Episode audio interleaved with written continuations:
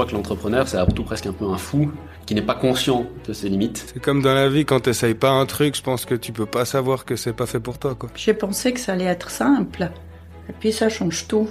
Qu'on tire tous euh, à la même corde et puis qu'on fasse avancer le bateau ensemble, quoi. Ce que j'ai appris, c'est qu'on était capable de tout. Que tout le monde pouvait faire tout ce qu'il souhaitait. Il suffisait de s'en donner les moyens. Que chacun trouve sa place. Et puis, la réussite, c'est de pas la lier à l'aspect financier. Il n'y a pas de limite. Il n'y a pas de limite. Et puis, en fait, on nous les, on, on nous les donne, mais, euh, mais ça, alors, euh, non. Il faut, il faut passer au-dessus, ouais. C'est un parcours où on est constamment en train de régler des problèmes au fur à, au fur et à mesure qu'ils arrivent. Et puis si on regarde un peu en arrière, on se dit ah bah j'ai réussi à régler tout ça et puis maintenant il y a le reste qui arrive, mais c'est aussi ça qui fait qu'on commence à bâtir quelque chose. Le cheminement d'un entrepreneur, c'est toujours en dents de scie en fait. C'est pas un sprint, c'est un marathon. Vraiment dépassez votre peur et allez-y parce que c'est une très très chouette expérience. On ne détourne pas un avion sans y monter à bord. Je pense qu'il faut réussir à s'adapter euh, en tout temps, à toute situation. Je pense que j'ai un excellent ange gardien en fait qui m'a mis, euh, qui m'a mis sur euh, des pistes et puis qui m'a mis aussi quelques obstacles dans la vie pour pouvoir euh, aller me diriger vers, vers les bons endroits. Rencontrer plein de monde, euh, évoluer dans la vie professionnelle. C'est un truc que vous avez au fond de vous, puis, puis vous le sentez, puis vous y allez. La pression financière est quelque chose de très lourd pour un entrepreneur.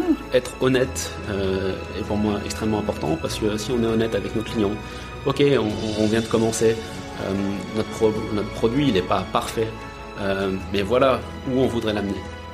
Il y a des histoires de timing, certainement, qui font partie de la chance. Euh, en revanche, vous la provoquez systématiquement. Si vous comptez que sur la chance, vous n'avez aucune chance. Vous voyez sur leur visage qu'ils avaient le sourire. et je me suis dit, bah, en fait, c'est le plus beau compliment et c'est le plus bel accomplissement euh, dont je puisse rêver.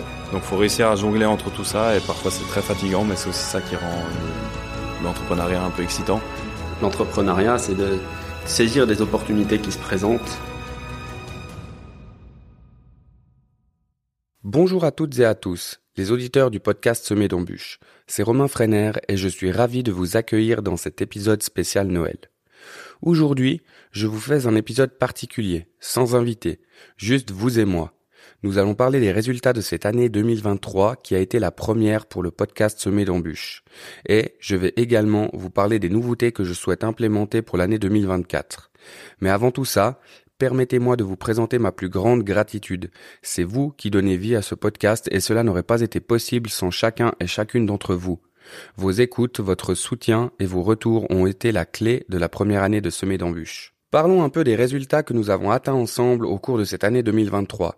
Pour commencer, le podcast est écouté en moyenne 6 fois par jour, donc 30 fois par semaine et 120 fois par mois, ce qui nous fait un total d'environ à ce jour 1440 écoutes. Je n'ai pas de point de comparaison pour le moment puisque c'est la première année de semer d'embûches, mais il me semble néanmoins que pour une première année d'existence ce n'est pas trop mal.